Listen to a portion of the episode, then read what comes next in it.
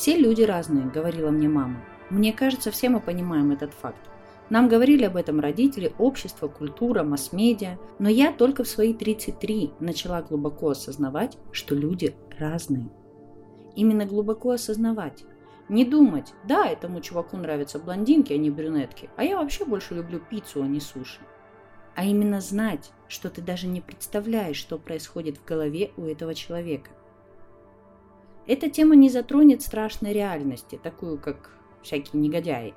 Внутри себя мы считаем это отклонением от нормы. Детские травмы, непрожитый опыт, а иной раз и психическое отклонение. Я говорю о тех, кто рядом с тобой, с которыми ты дружишь, живешь, работаешь. Каждый человек имеет свой формат мышления, и у нас разные фильтры, которые проходит та или иная мысль.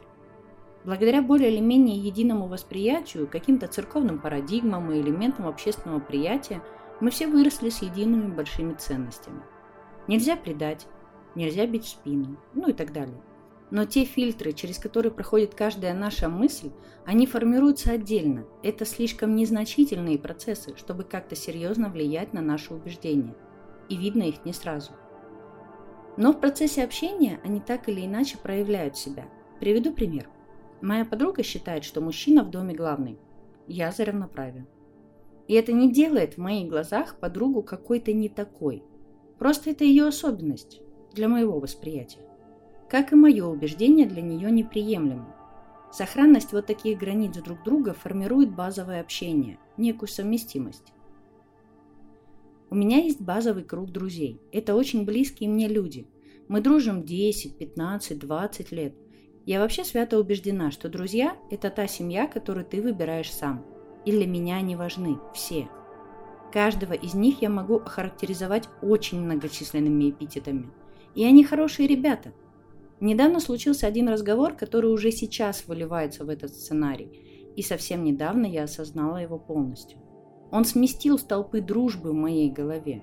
То, что я совсем недавно рассматривала как парадигму, теперь не работает. И мне пришлось разбираться с этим в своей голове.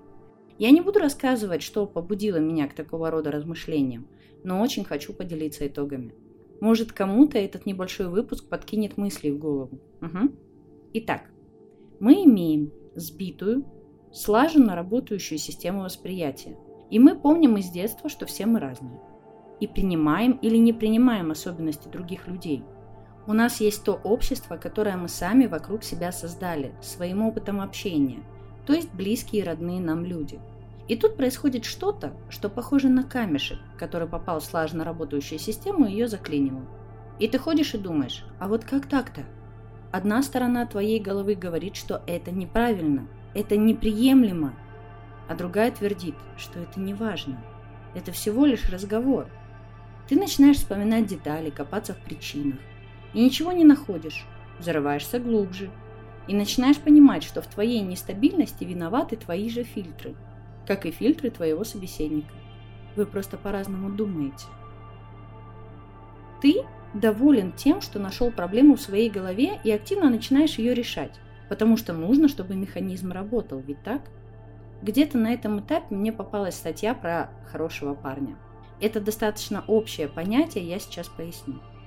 Гипотетический Василий, которого ты знаешь с садика, был хорошим парнем. Он всегда мог помочь, выслушать и промолчать где надо. Вы провели вместе кучу времени и провели его хорошо. Но он просто хороший парень. И все. Больше ничего. Просто хороший парень. Вроде и звучит хорошо, но как-то пустовато, не правда ли? Так вот, статья как раз писала о том, что часто недостаточно быть просто хорошим парнем. Нужно обладать качествами, теми способностями, которые отличают тебя от основной массы просто хороших парней.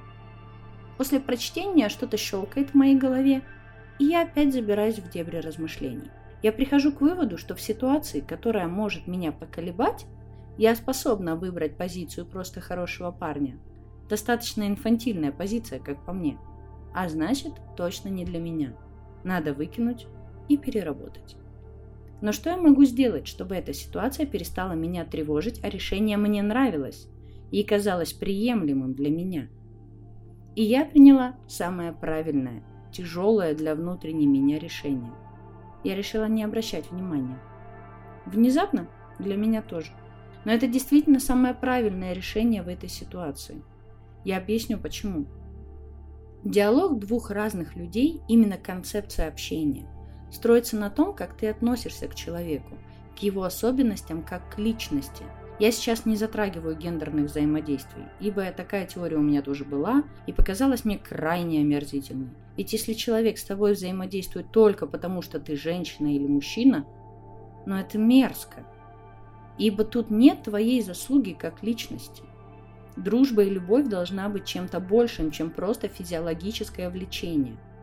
Моим идеалом всегда остается большая осознанность себя как человека равного и гибкого. Сейчас не стоит воспринимать слово «осознанность» как нечто мейнстримное. Сейчас много где его можно встретить и под самыми разными соусами – Иногда прям даже волосы дыбом встают, особенно когда равняют осознанность с уровнем дыхания маткой, почками, не знаю, там, селезенкой. Это вообще глупость какая-то. Я говорю об осознанности, которая позволяет тебе принимать себя, мир и общество без потерь в уровне счастья. То есть быть гибким, тот разговор наткнулся на то, что мне не дало прожить этот опыт. Убеждения, которые я не могу в себе перешагнуть. Причем это вполне себе столпы. Самолюбие, осознание собственной важности. Они важны, серьезно. Это очень хорошие качества, но не в этой ситуации. Это выглядит, как если б я убивала муху ковшом от экскаватора. Иногда в общении с близкими тебе людьми не стоит так яро отстаивать свои принципы. Хотя бы потому, что это твой близкий человек. Ты знаешь его не первый год. И ты совершенно не знаешь, как он мыслит, как он себя чувствует, какие внутренние переживания у него. Но ты подсознательно волнуешься за него, потому что он близкий тебе. А вот тут вступает забота. Может быть, мне, как женщине и матери, Проще подсознательно позаботиться о себе, сохраняя свои принципы нерушимыми, и позаботиться о моем собеседнике, у которого может быть просто плохой период. А дальше увидим. Узнаем. Может, это и есть взрослость, когда по объективным причинам перестаешь быть таким максимальным и становишься более мягким. А может быть, это старость. А я в силу своего восторженного взгляда на мир просто не хочу думать о том, что старею, Пусть пока будет взросление, там посмотрим. Ведь все равно, если ты ложку назвал вилкой, она от этого ею не стала. Так что, может быть, я, конечно, и старею, но мне приятнее думать, что я взрослею. Я очень надеюсь, что этот формат тебе зайдет. Исторические выпуски, конечно, будут выходить, но не так часто, как в прошлом году. Но зато я надеюсь регулярно. А я буду разбавлять контент маленькими выпусками, вот 10 до 30 минут. И это будет не сборник тем, это будут отдельные темы, которые так или иначе я переживаю. Потому что в первую очередь мыслить вслух – это я. Это мои мысли, это мои желания что-то вам донести. А уже потом это какая-то информативная страница. Но в основном это я. Так у меня просто получится быть более регулярной. А прошлый год мне показал, что регулярность очень важна. С осени я растеряла охваты и прослушивание, поэтому буду стараться вернуть себе стабильность. Но я знаю, что несколько человек верно ждет выпусков, а это не может не подкупать на скупую слезу благодарности. Ну а ты слушал меня, Дарью Дегтяреву, и я рада тебе в этом 10-минутном выпуске. Очень рада. И да, с Новым годом! Уже наступившим и, надеюсь, не на голову. До встречи!